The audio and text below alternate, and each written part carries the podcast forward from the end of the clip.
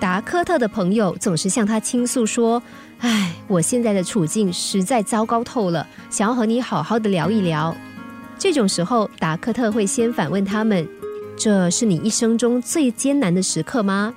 多数人给的答案是：“不，说实话，最困难的时候比这个还要糟糕呢。”达科特说：“好，现在请你回想当初，然后再用当时那种艰苦的状态来应付现在的情况，相信你很快就会度过这个难关的。”而达科特自己也曾经有过一段生死经历。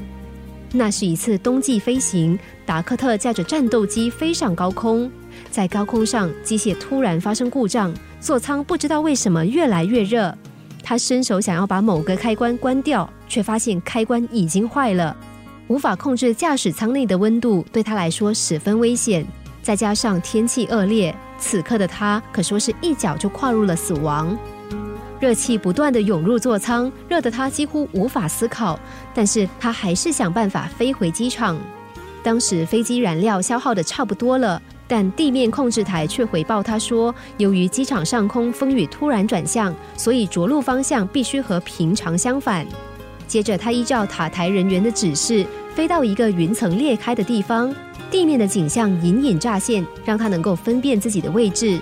他心想：太好了，只要偏右五十米，再左转一个七十度的大弯，就能够正对着跑道了。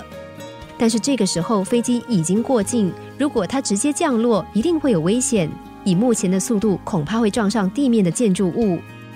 转念间，他想起一句话：如果你没有选择，那么就勇敢迎上去吧。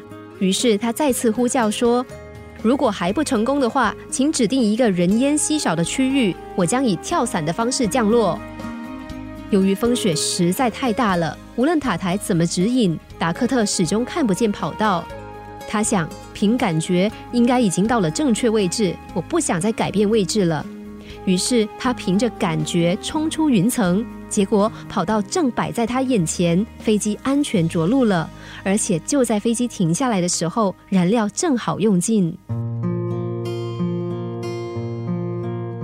这个经历让他每次遇到困难的时候，都用来鼓励自己说：“这会比那次还糟糕吗？不会的，那个时候都能挺过来了。现在没有什么能够打倒我的。